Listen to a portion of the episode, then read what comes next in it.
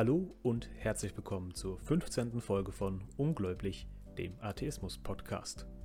Heute mit den Themen Missbrauchsopfer der katholischen Kirche sollen Geld erhalten, Marsch für das Leben, wenn fundamentalistische Christen, CDUler und AfDler Hand in Hand gehen und Muezzin-Rufe als Lärmbelästigung. Starten wir in Deutschland. Hier hat die Herbstvollversammlung der Bischöfe festgelegt, dass Opfer von sexuellem Missbrauch in der katholischen Kirche bis zu 50.000 Euro erhalten können. Ein Gremium aus kirchenexternen Fachleuten soll von Fall zu Fall über die genaueren Beträge entscheiden. Den Großteil der Betroffenen enttäuscht diese Lösung, hatten die Bischöfe doch zuvor noch von sechsstelligen Beträgen gesprochen. Zitat Lege man ein ganzes Leben in die Waagschale, so landet man deutlich in einem sechsstelligen Bereich. Zitat Ende. So Matthias Katsch, Sprecher der Betroffenenvertretung Eckiger Tisch. Er kritisiert weiterhin, dass die Missbrauchsopfer in der Erarbeitung dieser Lösung nicht beteiligt worden waren. Andere Opferverbändern schildern den Eindruck, die katholische Kirche spiele auf Zeit, um möglichst wenig Missbrauchsfälle begleichen zu müssen und das Thema wieder aus den Schlagzeilen zu bekommen. Juristisch ist für die Opfervertretungen jedoch kein Handlungsspielraum mehr, da die Misshandlungen größtenteils bereits verjährt sind. Dementsprechend hätte die Kirche auch gar keinen Betrag auszahlen müssen. Etwas unwirklich wird es, wenn man bedenkt, dass nun im Grunde der Täter, die katholische Kirche, selbst entschieden hat, welche Entschädigungen sie den Opfern zukommen lassen möchte. Und das nur aufgrund des gesellschaftlichen Aufschreis, der sich durch die Bekanntwerdung des Missbrauchsskandals im vergangenen Jahrzehnt ergeben hat. Anderenfalls hätte die katholische Kirche in Deutschland wahrscheinlich weiter vertuscht, wie sie es die Jahrzehnte zuvor auch getan hat. In Münster wurde die Klage eines Ehepaares beim Oberverwaltungsgericht abgewiesen. Sie hatte gegen den freitäglichen Muezzin-Gebetsruf geklagt. Das christliche Paar wohnt ca. 900 Meter von der DITIB-Gemeinde entfernt und fühlt sich durch die von Lautsprechern verstärkten Aussagen wie Allah ist groß oder es gibt keinen Gott außer Allah gestört. Das Gericht urteilte jedoch, dass die Rufe keine rechtlich erhebliche Belästigung darstellten. Auch in anderen deutschen Städten durfte es dieses Jahr durch die Corona-bedingten Auswahl von Ramadan-Feierlichkeiten Muezzin-Rufe geben. Die Argumentation des Ausländerrats von Haiger zum Beispiel dazu, Zitat, mit dem Ruf zum Gebet soll ein hörbares Zeichen für Zusammenhalt und Solidarität gesetzt werden. Auch nicht unbedingt zwei Begriffe, die man mit der deutschen DITIB-Vereinigung verbindet. Den Vergleich zwischen Kirchenglocken und Muezzinruf wollen Christen nicht gelten lassen, denn Zitat, Kirchenglocken selbst gehören nicht zum Gebet und proklamieren keine theologische Botschaft. Zitat Ende. So der Referent für Islamfragen der Evangelischen Zentralstelle für Weltanschauungen, Friedmann Eisler.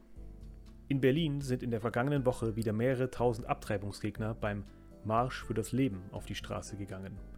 Auf Plakaten wurde dabei Abtreibung lapidar mit dem Holocaust verglichen. Unter den Teilnehmern befanden sich verschiedene rechte Aktivisten und fundamentalistische Christen. Ein Grußwort hielt der Vorsitzende der katholischen Bischofskonferenz, Georg Betzing, indem er dem Bundesverband Lebensrecht für sein ungebrochenes Engagement für den Lebensschutz dankte. Auch der freundliche Lobbyist aus der Nachbarschaft, Philipp Amthor und andere hochrangige CDU- und AfD-Mitglieder unterstützten den Protest. Die Gegenveranstaltungen des Bündnisses für sexuelle Selbstbestimmung, dem unter anderem Gewerkschaften, Beratungsstellen, feministische Initiativen, Grüne und Linke angehören, hatte auf dem nahegelegenen Pariser Platz eingeladen. Und damit schauen wir ins Ausland. Der Vatikan hat in einem neuen Positionspapier seine Forderung eines Verbots von aktiver Sterbehilfe und assistiertem Suizid bekräftigt. Lebensverkürzende Maßnahmen seien ein Zeichen einer Wegwerfkultur, und keine Lösung für die Probleme todkranker Patienten.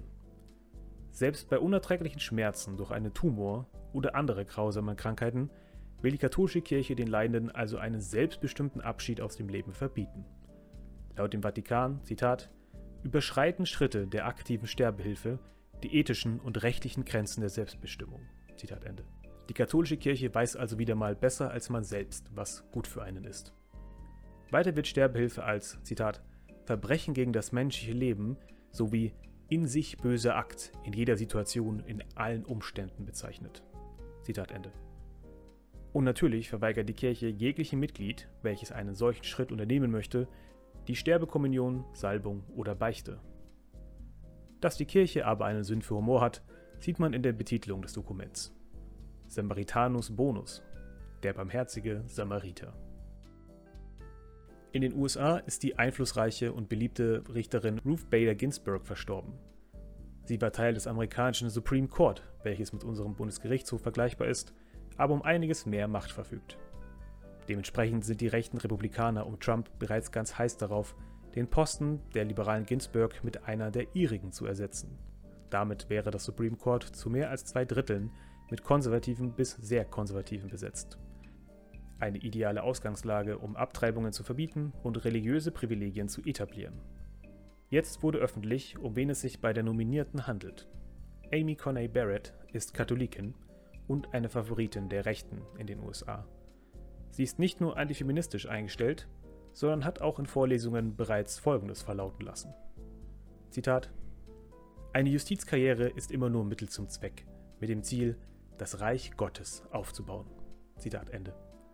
Um dem Ganzen noch die Krone aufzusetzen, ist sie ebenfalls Mitglied in einer radikalen katholischen Sekte, von der Aussteigerinnen ein menschenverachtendes Innenleben beschreiben.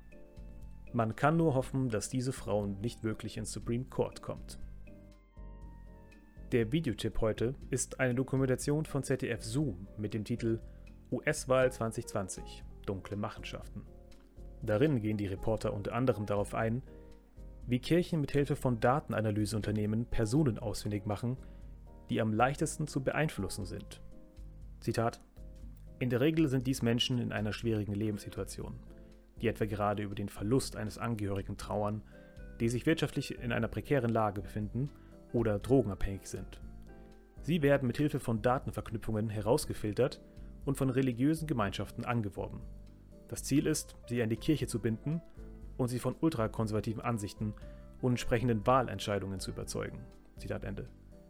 Klingt dystopisch, ist in den USA aber leider bereits Realität. Anschauen und informieren lohnt sich also auf jeden Fall. Und damit vielen Dank fürs Zuhören.